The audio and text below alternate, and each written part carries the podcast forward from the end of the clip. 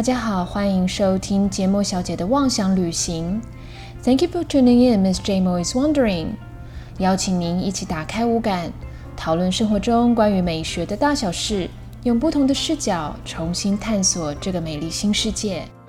Hello，我是 J Mo，欢迎回到我的频道。今天呢，我们要进行一个跟以往。我一个人在做独角戏不太一样的 podcast，我邀请了一个朋友呢来跟我进行对谈。我们今天要谈的主题呢是跟日本相关的，因为我觉得现在大家都不能出国嘛，所以应该最想念国家应该就是日本了吧？只要任何日本的东西，应该都能够解第二个家的乡愁。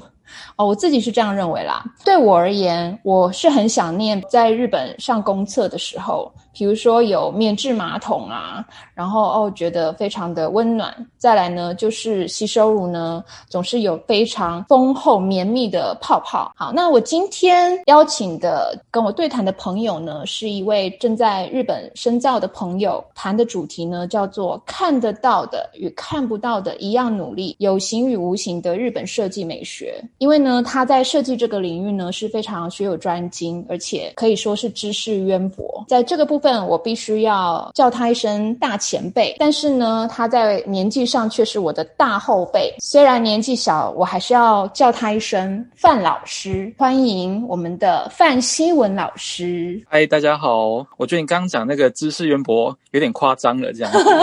不会啦，不会啦，真的就是考不倒你。我也不是设计专业，但是至少目前来讲，我应该都就没有考倒你过吧？那你好像是这样，没错。你在日本还好吗？在日本哦，现在就是生活一样，还过的还是得过。但是就像安倍之前讲的，就是我们必须跟病毒一起共存。所以你就可以看到，大家基本上现在所有的生活几乎都回归到正常。对，但是之前有一段时间是要自我，那个叫自述，就是请你自己。管理好自己，尽量不要去人多的地方，不要传染给别人，也不要被别人给传染，这样子。但是你觉得日本人真的有乖乖待在家吗？其实没有，这这就是让我觉得还蛮意外的地方。例如说，呃帕庆狗博清哥，哦，就是一个多月完全在就是所谓的自宿，然后也请所有的这种娱乐行业不要开门。你就看到有一些博清哥店，它就是怎么样都不停止营业，然后重点是。政府说你这样再不营业，我就要公告你的店名。殊不知，政府一公告店名之后，反而引起了大排长龙。这很夸张哎。对，没错。对啊，我我本来还想说，会不会有一些人就会减少去爬庆狗，因为我觉得那不是必要的嘛。对不对？你可能没错没错，可能还要去，比如说去超市买东西，这是必要的。但是我觉得日本好像还是有一群人是很迷 Pachinko 的。哦，没错没错没错。对，那今天我请范老师来跟我们对谈有形无形的日本设计美学，原因是因为我觉得日本人好像真的是过得蛮辛苦的。呃，尤其在看得见甚至看不见的地方，因为就像我刚刚前面讲说，为什么去日本有这么多觉得他们很贴心的东西，或者是让我们觉得很疗愈的东西，但其实就是因为他们在。任何的地方小细节，或者是整体的一个视觉，他们都是非常的努力的。所以我想，因为你现在人在日本，应该是更能够体会这件事情。所以我们就请范老师来先跟我们聊聊，稍微简介一下你过去的经历，跟你目前在日本的一个主要深造专攻是什么吗？OK，好的。呃，严格说起来呢，我现在就是是在念设计的。说直白一点，我其实以前在这个高中或者是大学的时候，并没有专业在设计上面。我的我是念高职的，我的主修是会计。对很多哎，这个领域。对对对对对。然后我大学的时候呢，就是念了一个科系。那这个科系它有很多不一样的解释方法。那刚好我们系上的老师，每个老师的背景都不太一样。所以基本上来说，你在这个过程当中，你就会学习到不一样的东西。那因此，我就是从大学的某一位设计专业背景老师开始，算是有点拉拔我吧。嗯，然后拉拉拉去我那叫设计学院修课。那同时间，因为设计学院它还有包含很多这个艺术的课程，所以我其实当时是非常 focus 在这个艺术跟设计之间的，算是并行的一起做实践跟探讨这样子。然后直到我的。硕士呢？我那时候在台湾的云科大念硕士。嗯，那当时因为我其实上我是遵循这个包浩斯系统的。对。那其实当时就是连指导老师也是这个系统出的。那我当然很想要做一件有关这个东西的。嗯。但因为当时就是在可能就是在研究上有一些不同的分支。所以我把我的硕士论文、硕士的研究跟他的作品专注在有关于视觉心理学的这个研究上。所以我的硕士严格说起来是以这个心理学方法来讨论设计的这个过程。那现在到日本来，我现在原本是想要继续钻研这这方面的东西，后来想一想，我想要去做一些改变。现在专门在在进修的一个方面，我主要是探讨非语言的这个符号的一个传播，在我们这个人之间有什么样的关系。那目前是就读这个日本的千叶大学的创新工程。那它事实上是在日本。设计的国立大学里面算是蛮受到蛮多人知道的一间学校，这样子。谢谢我们范老师帮我们介绍一下他的背景。那我们回到日本设计美学的一个中心思想，对，那可以请我们范老师再继续吗？那其实，在讲这个日本是日本的美学，有时候探讨的方面太多了。我相信每个人都有自己所喜好的东西。嗯，美学它也可以被称之为一种感受。那你要去如何解释这个感受，或者是你得到这个感受，我觉得是完完全全不一样的。对，那像我来日本之后啊，我比较 prefer 在就是日本的这个历史上面，特别是这个从神话的这个故事当中去得取一些这种经验等等的。例如说，我们整个大中华的古文化，大家知道。这个盘古跟这个女娲嘛，事实上在日本文化也有类似这样一个地位的这个神，叫做伊邪那美跟伊邪那岐哦，一样是创造出这个日本的这个大地，然后创造出很多的神等等的。那其实这个神话故事在在今年初有一个特展，它就是古世纪，哎，是叫古世纪，我有点忘记了。Anyway，就是他当时在这个疫情之前。有一个这个展览，那殊不知因为疫情的关系，就突然把这个展览给终止了。我很可惜的是，我当当中我当 时已经安排好这个礼拜要去了，殊不知那个时候开始就是停各个这个娱乐，对，没错，就把这个活动给停止了，非常可惜。没错，哦，好可惜哦，很可惜，很可。两位神他影响什么东西呢？严格说起来呀，这个这两位神，他不止创造日本的土地。它甚至孕育了现在上千位的这个日本的众神，所以在在日本这个神教里面啊，严格说起来，你眼前看到一切都是神。例如说，呃，我们我们举一个比较有趣的例子，大家如果稍微对日本有一点研究，应该都知道，日本在某一个时期。会突然办一个祭典，就是那个祭典，他们就会拜各种的东西，这样子。那比较有趣的就是，对马自力，那他们就会，例如说某几间神社吧，或者是忘记，我不太确定这样，他们可能就会拜这个男性的这个性器官这样。哦，对对对，有有有，我知道。或者是这个呃，我们以前有讲到火神，你可以在生活中的一些动画或动漫很常听到这些角色的名字，那些角色完完全全是来自于那些神话故事。没错。对，连伊邪那美、伊邪那岐，因为我个人没有很疯这个火影忍者。听说火影忍者有角色叫做伊邪那美跟伊邪那岐这样子。那他们比如说在美学方面，呃，除了像你说祭拜的这个部分嘛，那可能是比较精神层面的。可是我们如果是从把它运用到设计美学方面的话呢，那或者是说你觉得说，哎，这可能是就是很多学习设计的人他们会去遵循的一些精神的想法。你可以举一个实体的例子吗？说到这个实体的例子，我觉得。比较有趣的是，这个，例如说，我们很常讲日本的这个禅，就是就是那个禅学的禅，对对对，日本就是有一种禅味，对对。例如说，日本庭园，他们就会做一个什么造景啊，然后什么的，对。所以其实日本庭园在庭园造景上，它是有专门的一个大家在专门讨论的一个领域的。对，像我就身边的人在研究这个。其实现在台湾还是有一些地方是拥有这些日式庭园的哦。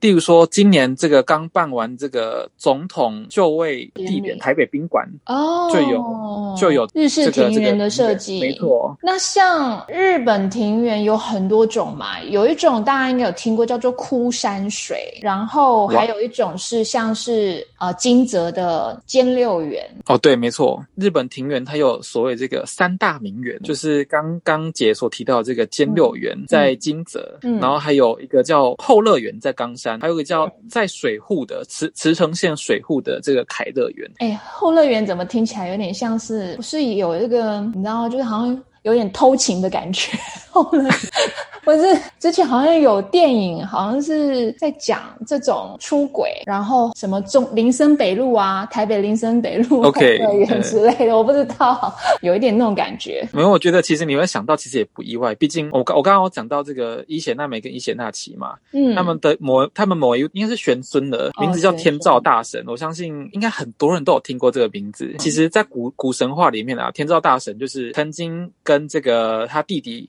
有一段时间相处不好，于是就把自己关在这个山洞里面。嗯，然后因为天照大神他是所谓就是光的象征，所以他躲进山洞关起来之后，当下就就是全世界都一片黑暗，各各个众神就觉得说啊怎么办？就是我怎我不能让这个世界没有光，我必须让天照大神赶快出来。所以。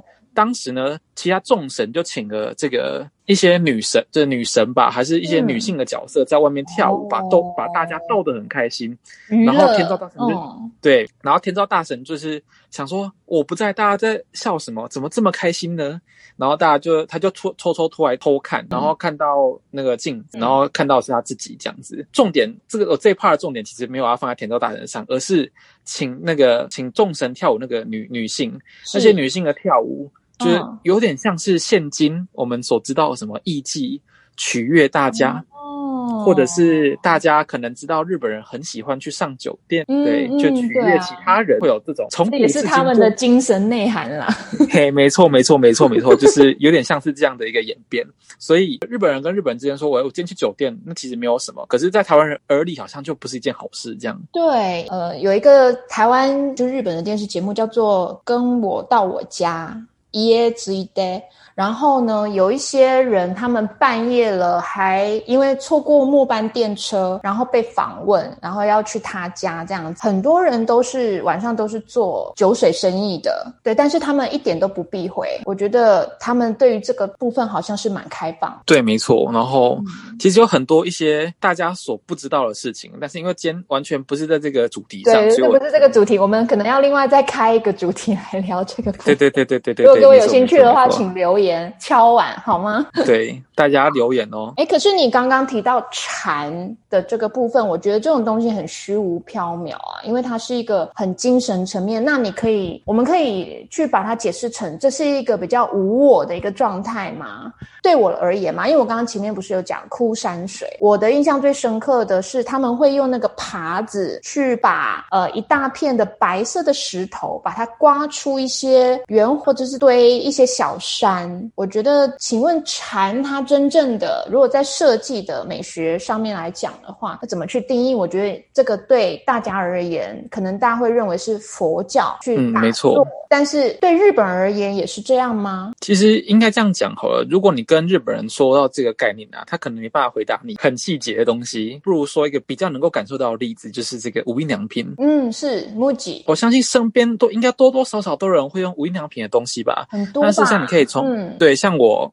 我还蛮爱。其实大家因为可以去观察一下无印良品，他们有什么样的一些特色在里面。例如说，在商品上是看不到无印良品 logo。logo 没有 logo。对，因为它的无印就是没有 logo 的这个初衷啦，他们原本的初衷。没错，那事实上你也会发现无印良品的东西也几乎走一个很。单纯、很朴素、极简、很放空、留白的这个设计，对你讲到重点了，放空跟留白。对，所以基本上我相信很多人很喜欢做，就是特别是台湾人说，哎，帮我设计张海报，然后就会把画面排的很满、很满、很满、很满、很满，就是希望可以把各种资讯跟他要的东西，或者是插图放进去这个这个物件里面。A4 纸。对对，没错。我觉得每个人都有每个人喜好，但是因为每日本人就是很利用、很喜欢善用这样留白的手段，或者是。特定的一些做法，让画面去做一个很美妙的平衡。有关于这个平衡，就是蛮多的这个蛮多细节，我没办法在今天内讲完。但是基本上来讲，无印良品算是一个非常标志性的例，对，没错。那所以当然啦，我觉得这个中间，因为经过了很多年的话，它原始的想法会去做一些受到外来的影响，新的融合。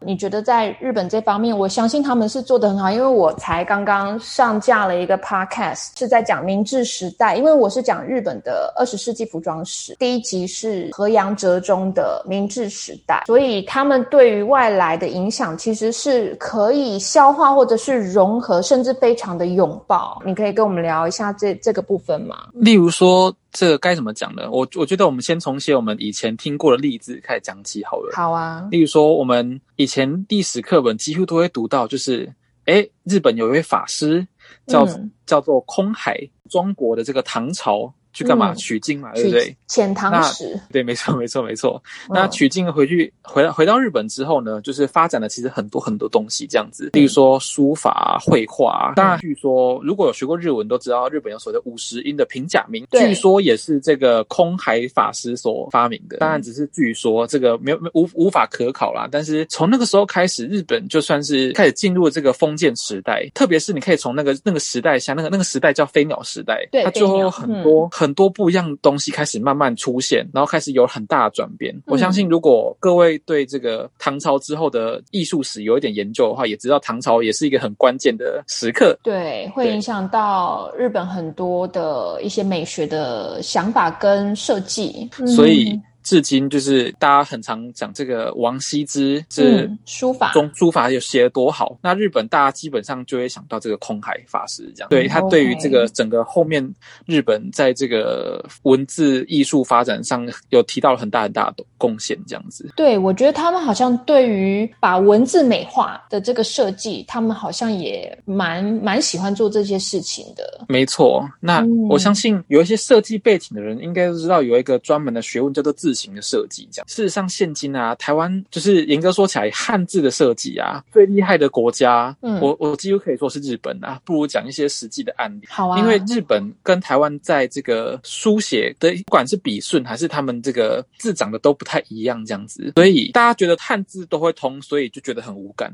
但事实上，你一写下来，你就知道哪里有哪里有差别了。我们来举例这个检查的查好了，那那个查下面应该是一个木，然后日跟一嘛，对不对？对对对。那事实上日本呢是木头的木，然后眼睛的木，然后再然后那个一是粘在那个木的最下面这样。对，为什么？就是你知道有点一样又有点不一样这样子，他们是自己去改良。当然，因为毕竟汉字很早就进到日本，毕竟我们在东亚文化圈，我们可能互相都会有一点这个影响。彼此，所以其实有一些汉字。是你用我用你，然后可能就变融合了这样子。我觉得啊，会不会其实他们学不专精，就是没有学好。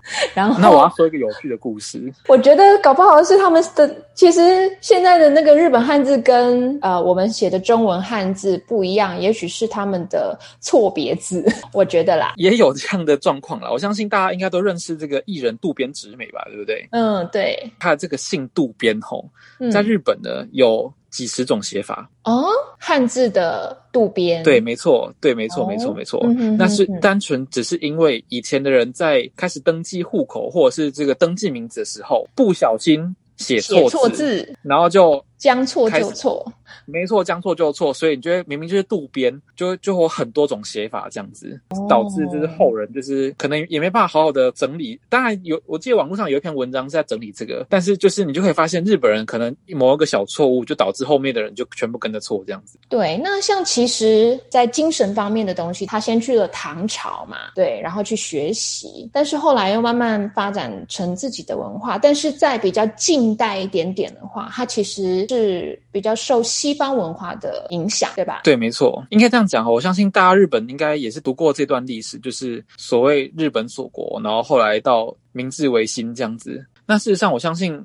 各位应该都知道这个明治维新的这个日本人很重要的历史。像姐，你知道日日本这个明治维新到底有哪些东西做重大改革吗？好，我要背稿子喽，哈，因为我昨天才录的，我很熟。从国家的体制啊，然后呢，还有就是一些社会的一些制度，以及人民的生活习惯，比如说他从食衣住行娱乐，这几乎都是从明治天皇开始去做一些改革跟建立一些新的制度，几乎就是一个呃翻天覆地的一个变化啦。背得好，我觉得最有趣的稿子。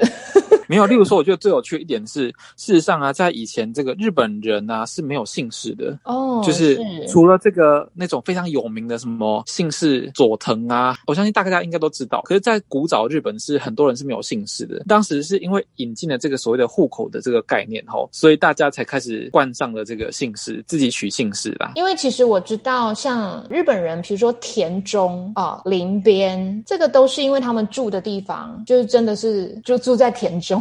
对，没错，没错，没错。这林边就是住在树木的旁边之类的，或者什么山下智久，有没有？就住在山下。对啊，对啊，跟住。对，明治维新是一个很重要，去拥抱外来文化，应该是这么说，西方文化啦的这个。对，没错。那我我可以插一下话题吗？就基本上明治，其实明治维新之后啊，到这个特别是二战之后啊的日本文化的饮食，其实跟这有很大的关系。其实现今有很多大家喜欢的日本料理，在以前是没有的，对是是近代受到这些影响之后才慢慢出现的。对对，所以例如东嘎子、欧姆的爱斯、可乐 K，对对对，就是刚讲这个炸猪排啊，然后蛋包饭等等的，其实都是这个时候出现的东西。而且其实也是明治天皇他开始喜欢吃牛肉跟喝牛奶，因为他觉得我必须吃的也要跟西方人一样，我们才会就是做这些呃西方人会做的事情，吃西方人吃的东西，我们才会跟西方人一样，然后平起平坐，然后啊，甚至是我呃他们会认同我们。国力是跟他们是相当的，所以就是最重要的一个外来影响就是明治时代了。那接下来，那如果再近代一点点呢？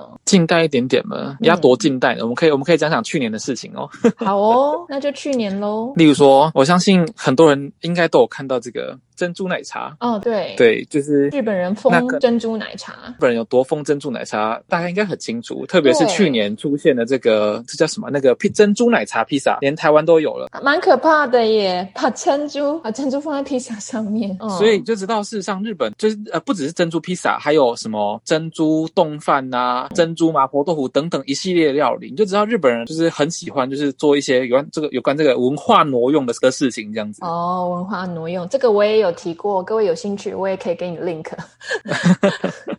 对，就是喜欢把别人家的文化拿出来，就是跟自己家的文化去做一个重新的融合混合。对，对，没错。去年应该是叫做珍珠之乱吧？就是可以这么说。那我觉得比较有趣的是，因为特别是怎么讲，日本做服务业，他们有一些特定的一些习惯跟流程。举一个很很有趣的例子，就是例如说，我们可能今天去饮料店说：“哎，我要一杯真奶，然后微糖微冰这样子。”日本呢，点法上面就又是一个很有趣的学问。请问一下，你要今天你要喝什么呢？我想喝珍珠奶茶。嗯，那你今天要喝大杯、小杯还是中杯的呢？然后你今天要多冰、少冰还是去冰呢？你的糖度要怎么样呢？你是不是要再额外的加什么什么东西呢？他他要一个流程，一个一个问。那甚至是，哎，你有没有要现在喝？啊，你要不要马上带走？需不需要给你袋子等等？就是，所以为什么日本人会大排长龙？哦，对，就是因为点餐太低调了。对，顺便要跟各位说一件很有趣的事情哈，就是日本高中，你高中你高中上有个普遍心态，就是啊，这东西没有排队，我就不想买的，这样子。觉得不够人气吗？就是说，可能这个东西不好吃，或者是不够之类的，以吸引我哦。所以其实真的耶，日本人好喜欢排队哦，而且非常愿意排队。我们看那日本的节目的话，呃，有一些店都是大排长龙，可是他们还是愿意，就不会说哦，那我就换一个地方。其实台湾人很爱排队啊。对，我觉得也很，我不是，我连我连西班牙的圣家堂我都看人多排队，我都过门不入呢。没有，你要检讨，你要重新检讨，对。对我，我不知道我是哪哪一个国家的人的性格，要深要重新深刻检讨。对我非常的后悔，因为我不知道我什么时候能够再回去回去巴塞隆纳。好，那我们接下来就进入到有形的设计上面。那我们请范老师跟我们聊一下。那事实上，在有形的设计上啊，因为老实说，现今大家对于设计的概念，我觉得很多人都停留在图像、什么广告美工或是什么画插图的东西上。但事实上，因为现在大多数的东西都是有所谓的这种设计的概念存在在这个东西当中，包含流程的设计啊，什么概念设计，或者是近代很常被提到的这种服务设计，都算是一种设计的一环这样子。对，所以在有形的设计上面，我们可以去举例到说，我们来讲个呃生活中最最常见的例子好了，例如说大家特别是日本哈，大家很很常就是印象中后就是日本丢垃圾很麻烦，分类要做的很仔细。那他们是如何设计这个有关于垃圾要如何分类，或者垃圾要如何去丢的这个一个设计哈？虽然日本人几乎几乎比例的人，真的是会按照这样的一个服务的流程跟设计去做这件事情。那或者是说我今年初刚好不幸的就是身体有点问题，然后我要去医院检查。那大概只要医院很大啊，你可能不是只好要跑一个地方，你可能需要说我今天要到 A B C D，然后最后回到 A 这个过程。那他们就会有提供个很完整的这个流程，就是你在你在过你在挂号的时候呢，他就递几张纸给你，然后就告诉你说你现在人在哪里，啊，等一下要走到哪里去，然后要走到哪里去，然后就要回到哪里去。那他就是有点像是很像在玩大地游戏这样，很有趣。你觉得有在医院玩冒险游戏的这种感觉吗？比较冒险是不要被别人传染的这样子。对，而且你又身体不不舒服的话，那可能没有太多的精神吧。嗯，对对对，类似这种类似这种感觉，这样。当然还有很多很多细节是我们完完全全没办法在今天之内完全讲完。但是在有形的设计上面，我们基本上刚好是我本人的这个研究主题，就是有关于这个有形上面的话，我就是我事实上我的博士论文研究就是在研究这个符号。那这个符号是如何去影响别人的？那事实上也是这个东西要如何做设计？事实上我一直也在关注这件事情上。OK，哎，其实我们那一天先蕊的时候有你有提到一个呃 emoji 的部分，我一直以为是美国人发明的，结果没有想到是还是说其实是美国也有美国的系统，日本也有日本的系统。英文的发音来讲，这可大家可能念作 emoji，可是严格说起来它是日文那个 a 是对它那个 a 是绘画的绘，emoji 是文字的意思，所以它严格说起来它是一个，它就叫做 emoji。欧美的系统我们可能会比较把它称之为 emoticon，就是 emotional 加上 icon 的这个一个概念。这个有关于这个 emoji 的部分啊，它算是日本这边有当然有它独自的系统存在。那 emoticon 当然也有日本 emo 日本的 emoticon 叫做 kawamoji，就是言文字。呃，言文字对，我有听过。对对对对，所以基本上他们还是有遵循着不同的这个系统。然后我相信大家现在这个 Facebook 或者是 Instagram 很常，就是会例如说我今天不想回文字，我就按一个笑脸、哭脸或者是什么赞之类的。对，有有点相当于现在大家可能 Line 很常用这个贴图概念是差不多的。这方面是刚好是我个人目前正在探讨的部分。我事实上探讨对象也是日本人、台湾人啊，有什么样的差别啊？有什么样的有没有有什么样不一样的一个使用的意图等等？我现在正在对这个进行做研究中，我也不晓得会有什么样有趣的结果出来。这样对，其实你刚刚讲到，比如说这些在社群上面用的这个心情符号，好了，美国或者是西方国家的这种设计，其实跟日本很不像。就像我们用 Facebook 上面，因为它是美国的公司嘛，所以它其实它东西都是比较简单的。当然啦，它现在发展的越来越复杂了。可是我觉得日本它的这个是像是我们在用 lie 的时候用的那种贴图，我觉得是不太一样。美国是比较简单，然后是用很简单的几个线条去传递心情。可是日本人呢，他会很完整的做一个，比如一个人物或者是表情，然后可能有好几种表情。我我不知道这是我的呃使用者的感觉啦，感受吗？你觉得我我说的对吗？应该这样讲，因为毕竟在不同的系统上面，你会看到不一样的 emoji 或 emoticon。我我我们要如果要讲最有最有分别的例子，我们来讲这个颜文字好了。嗯，事实上，日本的颜文字可以用日文的符号来构成，然后英文的也是用英文的符号来构成。你就会发现，英文呢必须为了配合他们的书写，你大多数都会发现他们 emoticon 是侧九十度。侧着的，可是日文呢几乎都是正面，对，真微妙呢。简单来说，每一个 emoji 或者是每个 emoticon，他们被具体的应用在什么样的状况下，我觉得它是一个很有趣的一个状况跟案例了。事实上，日本人很多人在研究这个东西，那当然也是我为什么会来日本，我觉得可能其中一个原因跟这个有关系，这样。可能比较多这样子方面的一些学术的研讨成果。跟文章之类的，对，没错。好，那像因为你现在人应该就在千叶附近嘛，那请问，因为千叶离东京也算近吧？就是如果你是非常近，对，那你有没有觉得说，哦，我来到东京，我真的很不一样，每天都有新的东西产生。可是我也发现到一些很有趣，作为一个流行的发信地，好了，那你有没有观察到一些？因为我我的频道毕竟讲时尚比较多的嘛，你可以跟我们分享。一下吗，讲到时尚这个东西啊，严格说起来，我也算是一个喜欢买衣服的人。对我们班老师的衣服很花俏呢，有时候穿的比我还要花俏，还戴帽子。例如说，这样我们这样讲好了，就是我相信大家如果对东京有一点点认识的人，应该都知道有所谓什么元素啊、新宿啊、涩谷啊等等地方。那事实上，他们哦，或者是我们要讲好一点，例如说什么六本木啊，然后代官山，或者是这个表参道，那个完完那是完。完全全不一样 level 的地方。如果今天想要买不一样的东西，我们基本上就会去不一样的地区买。所以其实它不会说哦，我一个地方我什么风格都有，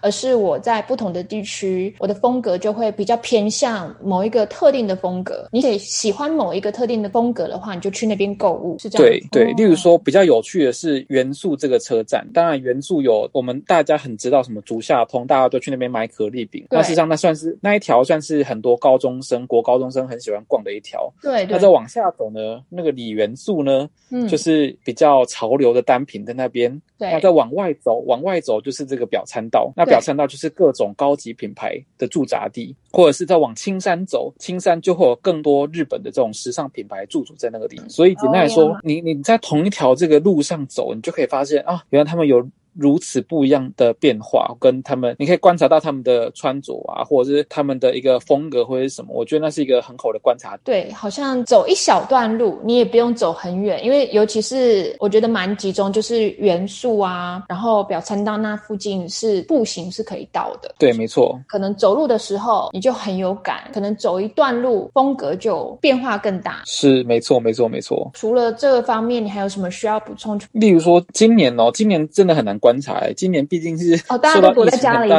是不是？对，没错，大家躲在家里呢。我认识一些上班族，他们甚至就是说，总不可能在家里上班，然后你还是得穿着西装。没有，他们就是有放宽，就是说你可以穿的比较居家一点的。所以今年很多人很 care 这个居家服到底要怎么样这样。啊，其实我之前有看到一个潮流的一个转变，就是一衣多情境。一件衣服，你可能要能够应付说你开视讯会议，你去运动，你在家里休闲，或者是。是呃，可能接送小孩这种各种状况的这种设计，所以将来也许因为这次的 COVID nineteen 的原因，可能会有一些潮流的转变。没错，嗯，那请问有形的部分，你还有什么想要补充的吗？我们来谈谈大家可能比较有兴趣的东西好了，就是当当做最后一个例子好了。基本基本上啊，像我以前我本来就是一个哈日的一个，对呀，一定是很哈日才去日本留学的呀。那对我在观察到很多男明星、女明星啊，很常，例如说他们。今年会得一个奖，那这个奖呢，就是例如说，每年他就会排名这个艺人，就是说，哎，今年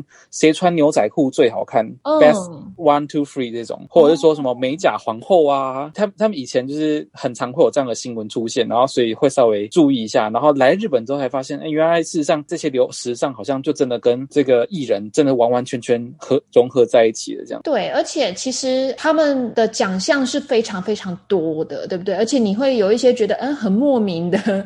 的一些奖项，你说穿牛仔裤好看那也就算了，但是做指甲这么细微的，但是我觉得可能日本的美甲它是真的是很很盛行，因为很多台湾的人，如果你要学艺的话，好像都会去日本学美甲，对，所以其实他们对这种小东西也是非常非常的，这就是他们看得见的地方，巨细靡遗的东西也要把它做得好。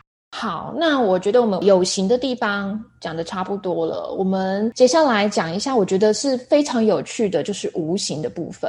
讲到无形啊，就是好像很，因为它没有形嘛，所以要谈的是比较贴近于这个有关日本人自己的文化方面的一些内容。这样子说，这个前几年有一点不太记住，但是。我相信各位应该都有经历过，或者喝到，或者是接触到的东西，例如说这个透明奶茶、透明红茶、透明可乐，甚至是透明酱油这样子。我很不解，你有喝过吗？或用过吗？我根本不会想要去喝，因为不知道它做成透明的目的是什么。而且你知道视觉上面没有那个食物的原来的样子的话，你就会觉得它不美味了。就是各香味俱全。对我还蛮视觉系的，而且我我不明。白，我如果喝一个透明的饮料，可是它喝起来是可乐，这个有什么目的啊？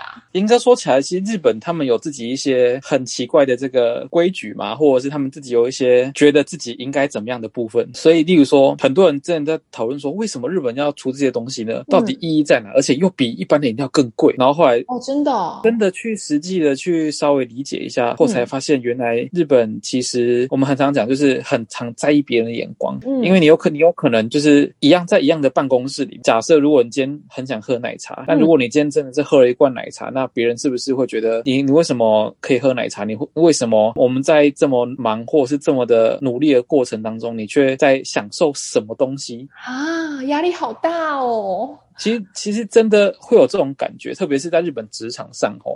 那生生活就比较不会，所以有时候可能是为了减少别人的关注啊，或减少别人对这件事情的这个注目，对，所以他们就会有这种东西出现。到后来，透明酱油更是可能觉得是因为日本啊很 care 一件事情，特别是爱吃拉面的朋友，我相信应该都知道这些事情。就是当你去吃这个拉面或是咖喱乌龙面的时候，店员都问你你要不要围巾呢？因为他们很怕你的衣服被沾到。对，可是这个好像是比较日本限定。我觉得在台湾，我们吃咖。咖喱呀，或者是吃拉面，没有餐厅提供我们围兜兜哎。对，这比较少，所以我们先把这个酱油部分讲完。就是假设你只用透明的酱油，真的煮完东西或沾完东西，不小心沾到衣服了，那可能衣服就会安然无恙。它，我觉得它有很多。一些小细节是真的是你必须要在这个地方体验过后，你才有办法去深刻的体会这种东西。这样子，就很细微的一个想法，跟我们好不一样哦。也不能说很不一样，就是毕竟文化的背景不同嘛，所以我觉得不一样一定是正常的。只是说在我们的文化脉络之下，我们可能就没有这样的想法，更甚至是你刚刚讲的这个色香味要俱全，那东西才会好看好吃，才会引起你的食欲，对不对？对。所以我们刚刚讲吃嘛，那吃东西结束后，就是日本人很。很 care，就例如说，我今天吃完烧肉，我们就会离开。但日本人很多烧肉店的门口就会放上罐这个除臭剂的，给你取用这样子。哦，就可以喷一喷这样。对，没错。哎，因为甚至有一些是吃完重口味的食物，日本人很在意味道这件事情，所以有时候可能会放个喉糖放在那里，或者是说日本有很多这种清除那个口臭的产品，芳香剂，但是是喷喷嘴巴的。没错，没错。那当然，这种香氛香精啊，或者是什么体香膏啊、香水产品，在日本市场也是。非常非常受欢迎的台湾人可能渐渐有这个观念，比如说我们可能不会用随身带的这种口气清新剂，但是可能我们会吃个口香糖，或者是吃一些口气清新的喉糖什么。但是日本人的话，他都会好像会随身带着放在包包里面。对，没错。哦，所以他们有一些东西就是不不见得那么常见，那或者是很很容易产生出口气，例如说这个韭菜，菜水饺在日本真的是非常非常少见。而且他们其实他们的饺子是 gyoza，是煎饺，对不对？他们很少吃。对，没错。然后好像里面包的大部分是高丽菜居多。例如说，我前几天突然很想吃饺子，我就去买那种别人煎好的饺子，我就看到啊，原来有韭菜饺子。就他说就是把不同饺子组合这样一起卖，然后它上面贴的是韭菜饺子，我就问他说，哎，这不全部是韭菜饺子吗？他就说没有，只有这两个，其他都是其他口味的。他说如果你没有办法吃韭菜的话，我建议你买那个旁边的。没有说我超喜欢韭菜的，对他可能会觉得你会在乎那个气味。对，没错。对，然后我又想到另外一个那个例子，就是像我们去日本坐大众交通工具的时候，比如说，当然不是一般的电车啦，而是新干线。对，然后因为他们在车站都会卖便当，可是像我们有时候会吃不不。太习惯，是因为他们都是冷食，很多人就会觉得说，为什么日本人会喜欢吃冷冷的便当？便当就要热热的啊！那其实这个也是他们的民族性的关系，就是不要造成，比如说你在车上吃便当的时候，便当里面的味道。不要去影响到邻座，我觉得这个很好哎，因为有时候在台湾坐高铁，有些人如果吃那些味道比较重的蒜味比较重，比如大肠面线啊，对，像这种东西带到高铁上面，其实真的是会造成困扰。当然，我觉得这可能跟每个地方不太一样。那我觉得，例如说，我之前有看过一部纪录片，那这部纪录片呢，就是在讲说这台湾台铁那时候在卖便当的一个荣景，就是例如说我今天在火车上卖这个便当，然后在当地。一个人打开来之后，后面的人就想要跟着买了。我觉得这个很不一样，无形的口碑传销。哎，对，就闻香而来嘛，对不对？对对，闻香而来。就是简单来说，我觉得这样的一个习惯，我觉得是当然是还是在不同文化间的一个差异啦。那例如说，你刚刚讲的这个大家一定要吃热的便当这件事情，事实上日本啊，为什么很多东西要吃冷食？我觉得有一些原因不只是这个味道的问题，而是因为有一些东西它会请你禁止加热。为什么呢？因为你一加热就会变得很难吃，就是食物种类的关系。对，没错。然后或者是说，这个我那天遇到的状况是。呃，那个叫什么来着？突然忘记，糟糕！我现在脑筋不好使，不好使嘞。你年纪多大？你给我不好使，在姐面前说。就是简单来说，就是还是因为我还是有看过一些访问啊，就是说你难道真就这么喜欢吃冷便当吗？其实也没有，而且他们的便当也基本上就是早上现做，那或者是说。你也发现我们的菜跟日本的菜不大一样，原因是因为我们的菜很多都是汤汤水水的，可日本几乎都不是这个样子，都是干食。对，我讲个比较有趣的例子好了，好啊。例如说，我偶尔会很懒的这个煮菜，所以我会想要买一些冷冻食品在冷冻库这样子。最有趣的事情是，有一天我买了一个炸鸡，它背后呢就写说，哦，如果你今天就是没有时间的话，你也可以就是冷冻的这个状态放在便当盒里面，自然退温就可以吃了哟。退冰，我刚刚说错了，对。但是会好吃吗？不用加热。我个人没有把它放到常温之后再吃掉啊，所以对啊，我想说你怎么没有试验看看，搞不好很好吃呢？你你发现新大陆了也不一定呢。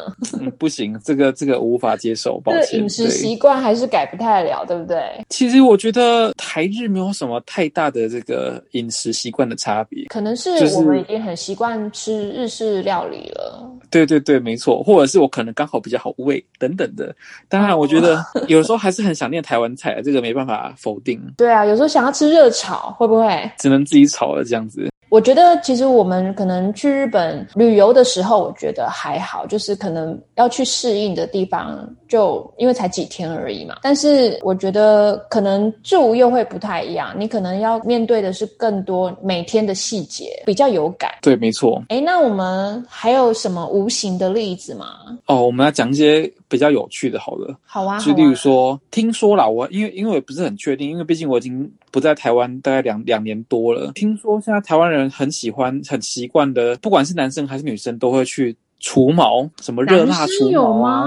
可是我身边的认识的有耶，除除哪里的毛？男生哎，对，没错，就是去除腋毛啊、下体呀等等的。很奇怪哎，我我觉得男生。我不知道，因为我没有太研究，就是男男性的毛发。但是呢，对于很多男性会希望说，就像西方人一样有胸毛，或者是他觉得有毛才有阳刚的感觉。当然是我不晓得为什么大家要除毛，但后来就是有，就是怎么讲，稍微去。有问到为什么日本男生就是要除毛，而且我刚刚讲的，其实上有很多人有对这个印象，基本上是只有同性恋的男性会去除毛，可是基本上很多很多异性恋的男生都会去除毛，而且我有朋友就是说他女友就是叫他去除毛，不然他不愿意跟他发生关系。啊，好奇怪哦。其实除毛这件事情在日本真的是还蛮疯的，我觉得在日本最风行的就是有关于这个胡子的部分，就是因为可能要刮胡子或是越刮。八月，然后所以导致大家就是觉得刮胡子是一件很麻烦的事情。这个有能不能做到永久性，我也不太确定。反正就是他们就是有这样广告，而且是一年四季都会有哦。例如说现在冬季嘛。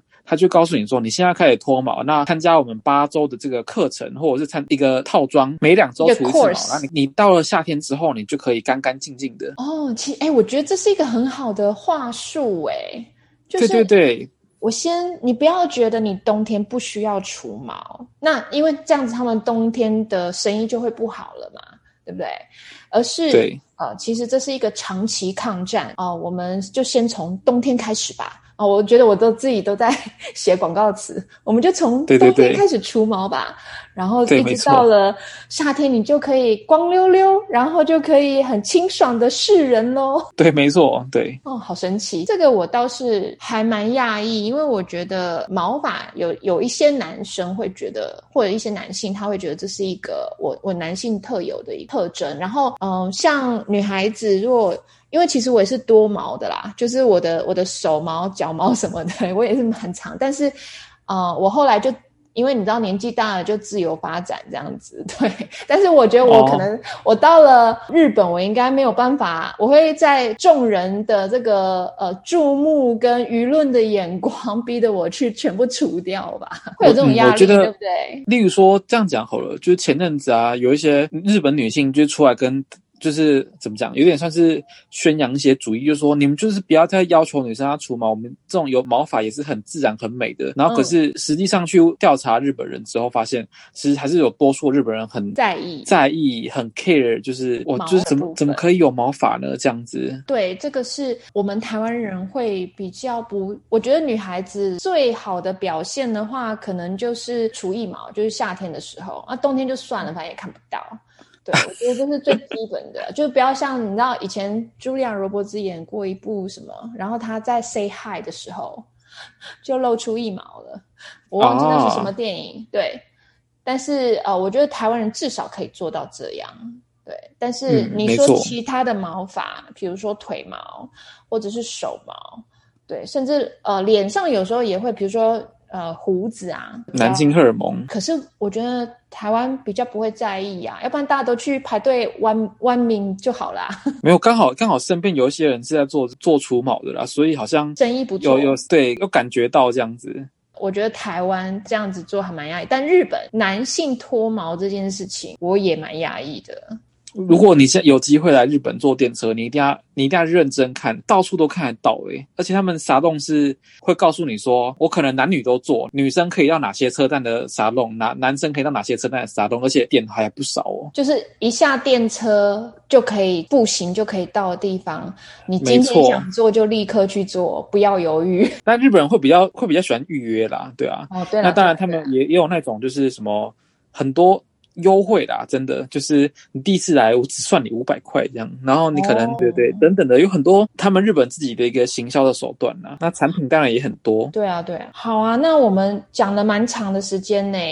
我们可以稍微做一下总结好了。如果当然啦，我觉得听众觉得很有趣的话，我觉得当然是你知道，因为我们每次讲话都是欲罢不能，讲到真的真的是，但是我们还是要稍微注意一下节目的长度。我们今天特别讲的是有形与无形的日本美学，然后你会知道说，其实日本人无论是看得见与看不见的地方，都是非常非常努力的。当然，就是前面有讲到他们的民族。性的关系，那还有呢？我觉得其实就是接下来范老师也许可以帮我们做一个总结，也许是他们有有一些从日常的话语就可以知道说为什么他们会对于这些东西是这么的在意。OK。应该这样讲，我我们我现在推荐一部日剧，好，如果大家有机会的话，一定要去。那大家有看过的，可能就会觉得很有感。这部片的日文叫做 Hidowa Midamega Hyakupercent，就是外貌协会那个百分之一百这样子。那这部日剧呢，它就是在完全在讲述，就是三位女生从这个呃，这个什么时尚的白痴，一直到时尚的一个。如何学习时尚的一个过程的一个，算是很有趣、很有趣、很好笑的一部日剧。那我觉得这，我相信这部日剧已经完完全全表现出日本人到底有多 care，就是时尚这件事情、美这件事情。那美是如何呃落实在日本人生活当中的？其实有很多人会觉得台湾人穿衣服真的很难看，我也这么觉得呢。那当然，我觉得有一个有一些很大的问题，毕竟就是台湾人其实很多，特别是。我这一代的，或者是我也不确定我下一代是不是这样，但是他们都很不在乎，就是有关于美感这件事情。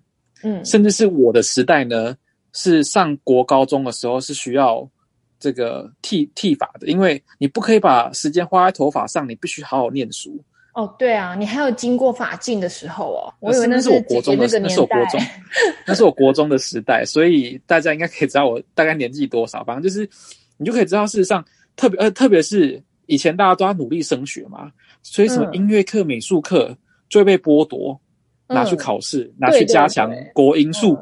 拿去加强专业科目等等，就是我们真正体会到有关于这种生活的美呀、美感啊，就会减少非常很多。我觉得除了这一点以外，就是大家不在乎这件事，就是由上而下，可能家里的人不在乎，外面的教育不在乎，所以就是整个社会的风气就是不在乎之外啊。我自己的感受啊，就是像是零售商他们提供的东西也不好看，因为没错没错，就是。即使是 Uniqlo 好了，你知道在伦敦牛津街上面，因为牛津街是等于是伦敦最流行的一条街嘛，它所有的零售的龙头都在那里。你如果想要在伦敦插旗的话，在这个牛津街一定要有它的分店。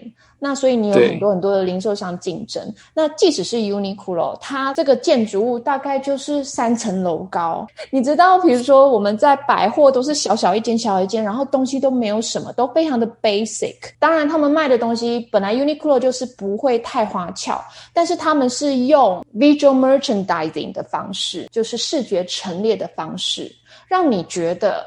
Uniqlo 也是非常的 fashionable，也是非常非常的流行。对，没错。其实英英国伦敦的 Uniqlo，比如说，它会女性来讲的话。他做的东东西是会很贴合你的身形，就是会让你有曲线的。比如说我人这么大只，我在伦敦我只要穿 M 就可以了。可是我到了台湾，我要穿 L 甚至 XL，可是都是宽宽大大。因为我你看过我嘛，就我也不是那么大，我大只，但是我是长度的大只，纤瘦。对，但是我穿 L 就很难看，因为它显不出我的身形。那你就会久而久之就觉得说，哦，没有适合我的衣服，然后就会这个整个风气你是没有办法提供漂亮的衣服的。渐渐的，你穿着也会就是变得不好看，觉得是有这种潜移默化的影响。对，所以这是我特别有感的地方。没有像我第一次去韩国的时候啊，大家以前会讲说韩国大家都穿的很好看。那当然，我觉得原因是因为他们的选择，我觉得他们那个选择可可选择性质太多，然后大家似乎好像能买的又只有那些的感觉，就不得不让有有这种错觉。好像对，好像有这种错觉。那事实上，其实自己真的怎么讲？开始注重自己打扮之后，就会很在乎这些事情。这样，相较来讲，台湾人跟韩国跟日本的话，观念一直都是就觉得啊，没关系，随便啦，青菜。我觉得可能接下来应该会越来越好啦。当然，希望是这个样子的。哦，那先请那些 retailer，就是那些零售商，麻烦你们提供漂亮一点的衣服好吗？我真的买不到衣服哎，我很困扰，好。吗？我连去 Zara 我都买不到衣服，都觉得设计什么东西呀，都是你，因为你知道 Zara 这几年你可能没有注意，因为这是女生的衣服，很多那种 crop top 就是短上衣会露肚脐的那种哦，那些都是妹在穿的吧？哎，我这种阿姨，你叫我穿露肚脐的，能看吗？那 这样子好，我觉得 Zara 它，我以前真的蛮喜欢 Zara，而且 Zara 进来后那个年代啊，其实大概也距今快十年的。吧，来台之后，其实有陆陆续续有很多的这种零售商，或者是这种快时尚的品牌开始进来台湾的。我个人就觉得蛮有感的。那我个人就是因为 Zara 有一些内部的问题，我个人不是很喜欢他们的东西这样子，所以我觉得光在那一波的这这个快时尚品牌进来台湾之后，我觉得多多少少还是有影响台湾人的一些穿着啦。那特别是例如说，今天有有朋友就是想要改变自己的穿着风格，有的时候还是会带他们去这种快时尚的品牌去做选购。我觉得这还是一个。小指标啦，这样对，就是它比较多元啦，它有 basic 的，就是有基本款，然后颜色方面选择也比较多，然后还有就是比较流行的，也有流行款，所以可能你一个店就可以满足很多人的需求。对，没错。哎，那范老师，像我们刚刚前面谈了这么多无形的设计，让我想到就是其实这几年啊，我们也有听到日本那边传过来的一个事情，就是说他们其实是一个很希望或者是自己。己也是很懂读空气的人，但是可能一般如果不是念日文的人，他们可能不太知道什么叫读空气。我想要请范老师先帮我们解释一下，然后还有就是就你的观察，是不是像前面我们讲的这些无形的这个设计，就是日本人这个喜欢读空气而衍生而来的呢？应该我们要现在了解一下什么叫读空气好了。不会读空气的意思就是你不会察言观色，你搞不清楚状况，然后甚至是白目这个样子。在日本来讲，大家很常讲这句话，但我觉得讲这句话的这个前提呢，因为日本人很在乎人跟人之间的关系，他们要先察言观色，才不会给造成别人的困扰。这样子，对，就是有点像是呼应前面的，就是可能跟有关身体的气味不能太重啊，你的便当不可以加热，加热就会很香，你就会影响到别人，是不是也想要跟着吃便当？流口水。有时候，当然有一些事情是可能是真的这样想，但我觉得有很多状况的时候，嗯，读空气。反而变成日本人的一个对于生活上的阻碍。对，就而且因为听你讲说这一次的疫情，像这些毒空气这件事情，反而是绊脚石。对，因为可能日本人他们觉得会造成别人的迷惑，就是你知道日文的那个迷惑，对，就是其实是困扰的意思，所以我就不愿意大胆的提出来。我认为面对疫情，我们应该要怎么怎么做这样子，所以反而这次怎么讲，疫情这么的惨重，就有时候日本人的心态有点像是跟台湾人公务人员是一样的，就是不求有功，只求无过，所以他们就是尽量的，就是哦，例如说什么，大家有没有什么很很棒的解决方案啊？大家可能都。都不讲话。这样其实我们今天真的是聊得非常的愉快哈。那当然是想当然尔，就是又超时了，但是没有关系。我觉得最重要就是把我们今天想要聊的主题去表达完整。对我而言，或者是对听众而言，那才是最重要的啦。非常非常谢谢，因为我们范老师很忙。百忙之间还要麻烦你当我的，哎，你是我的第一位嘉宾，哎，哇，太有荣幸了。对我应该要颁个奖状给你的。对啊，非常感谢你的时间。那因为我也不想耽误到你太多时间，然后我希望就是说，如果以后我们有关于设计，或者是甚至是日本闲聊，因为我相信大家对日本的这个主题还蛮蛮感兴趣的。对，我们可以再请范老师再上我的频道。太期待了，希望大家就是多多就是留言敲完。对对对对，错没错。对，如果觉得大家觉得这一集是很有趣，或者想要听到范老师跟我们聊更多的话，就麻烦留言，然后就是我们会再另外安排主题这样子。现在都要说订阅频道是吗？对对对，没有错，就是啊，我们今天。节目的关系，我们就稍微必须要得告一段落了。那如果你喜欢我们今天的内容，还有喜欢我的频道的话，请大家要关注。还有呢，如果你的朋友也在听 Podcast，就欢迎你分享。最后呢，就是很重要，就是你的收听的频道，如果是可以评分的话，请记得给我五颗星哦。感谢各位今天的收听，希望我们很快的在一起出游吧。来，我们范老师，拜拜，拜拜，拜拜。